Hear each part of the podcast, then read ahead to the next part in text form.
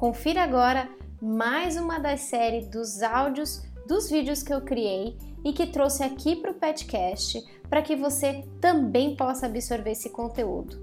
Lembrando que o vídeo está no meu canal do YouTube, que você vai poder acessar pelo link bit.ly barra vídeospc, tudo junto sem acento. Esse formato de trazer os áudios dos meus vídeos vai trazer mais dinâmica para o nosso podcast me diz se você está gostando, se tem alguma sugestão, alguma crítica, vai lá no nosso Facebook, facebook.com.br petcoachingbr, ou você pode nos mandar a sua sugestão pelo nosso site petcoachingbr.com.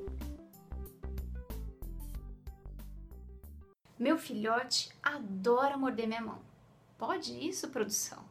Não, não pode. É ideal que os nossos filhotes entendam desde pequenos que nosso corpo não é brinquedo.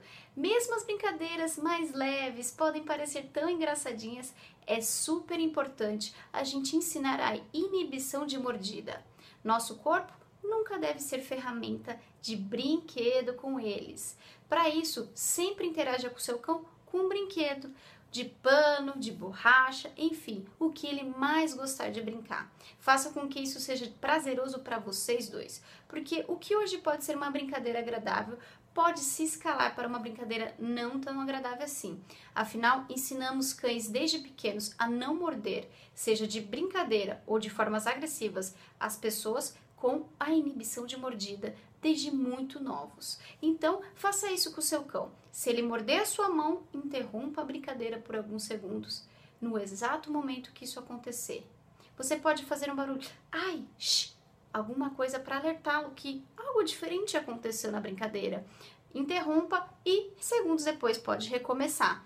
Mas lembre-se de marcar esse momento de que algo estranho aconteceu e que não deveria ter acontecido para mostrar para ele que o corpo humano não é parte da brincadeira, e sim qualquer outro instrumento que seja o brinquedo, tá bom? Vamos ter muita consistência nesse processo.